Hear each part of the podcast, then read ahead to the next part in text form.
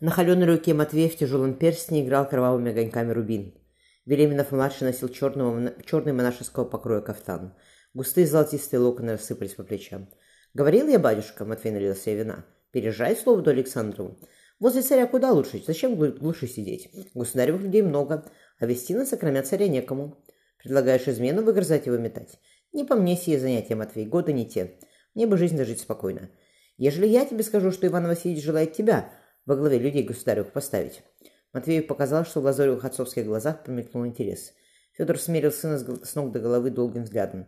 «Не слез за такими делами торопиться. Кудри, погляжу, так и не остриг?» «Не остриг. Царю сие больше нравится», — дерзко ответил Матвей. «Ну-ну», — протянул Федор. Отбросив скамью, поднялся. «Ты как посмел рожу свою мне показал?» «Показать. Забыл, что у меня рука тяжелая? Я тебе тогда что велел? Чтобы духу твоего здесь не было, пока я жив. Я пока жив, как видишь. Встань, что перед отцом расселся?» «Батюшка!» — Матвей схватился за щеку. Отцовская рука не потеряла силы. На карих глазах выступили слезы. «Ты меня не жалоби!» — усмехнулся отец. «Хошь и не мужик ты, все равно, все одно оперативно. Сопли подотри и молчи, когда я говорю. Воле государевой служить, сия честь великая. Цесарю в всем деле не подмог, да только одним местом работать умеешь». Лицом младшего Вильямина залила краска. Матвей хотел что-то сказать, но Федор прервал его. «Мало я тебя поучил. Я не поленюсь и на конюшне тебя выпороть, если нужда придет. Слушай меня. Вы, говорят, клятву верности государю на особливо приносите?» Матвей кивнул. «В клятве тут сказано, что от семьи своей отречься надо, так?» «Так, батюшка». Матвей не поднимал глаз на отца. «У тебя семьи нет, а у меня есть. Ты о чем ты подумал?» «Государь подумал. Ты бы дал мне сказать, что он передать велел?» «Говори», — хмыкнул Федор. Сложив в сундук шелковое платье, взяв сарафан, Марфа приподняла край сорочки. Повертевшись стороны в сторону, девушка посмотрела на свои ноги. Ноги были стройные, грудь маленькая. Поджав губы, Марфа принялась расчесывать волосы. «Переоделась?» Мать зашла в светелку. «Давайте косы заплету». Марфа не дружила с гребнем. Торопясь, девушка всегда спутала бронзовые пряди. Марфа устроилась на скамеечке у ног Феодосии. «Как с Петей погуляли?»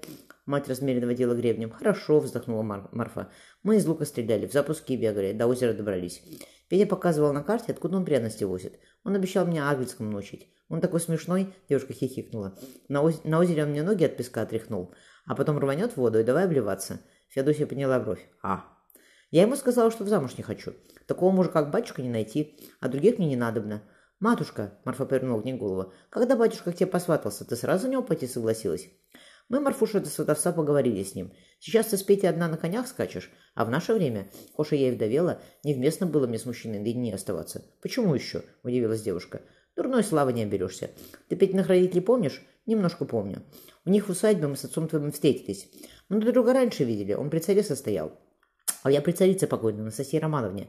Но словом перемолвились, только у Воронцовых. После он сваху заслал, как положено. Почему ты за батюшку пошла? Полюбила его, пошла. Так прямо и полюбила, сразу как увидела. Феодосия отложила гребень. И такое случается, дочка. Как понять, любишь ты человека или нет? Любишь, если хочешь быть с ним рядом, разговаривать, видеть. А трогать, если... Марфа покраснела. И трогать тоже. Феодосия погладила дочь по голове. Девушка прижалась к матери. «Обязательно в замуж надо идти?» «Так нет другой доли бабьей. Или замуж, или в монастырь. А ли ты выника не хочешь?» «Не хочу». Глаза Марфы засбесели. «Ну как замуж выходить за чужого человека? Как с ним жить-то? Можно из-за того, кого знаешь. Я с первым мужем своим росла вместе, но вроде тебя с Петей». Обняв мать, Марфа спрятала лицо у нее на плече. «Бог даст, доченька, Бог даст», — улыбнула женщина. «Федосия», — позвал за двери Вильяминов, — «спустись, разговор до тебя есть».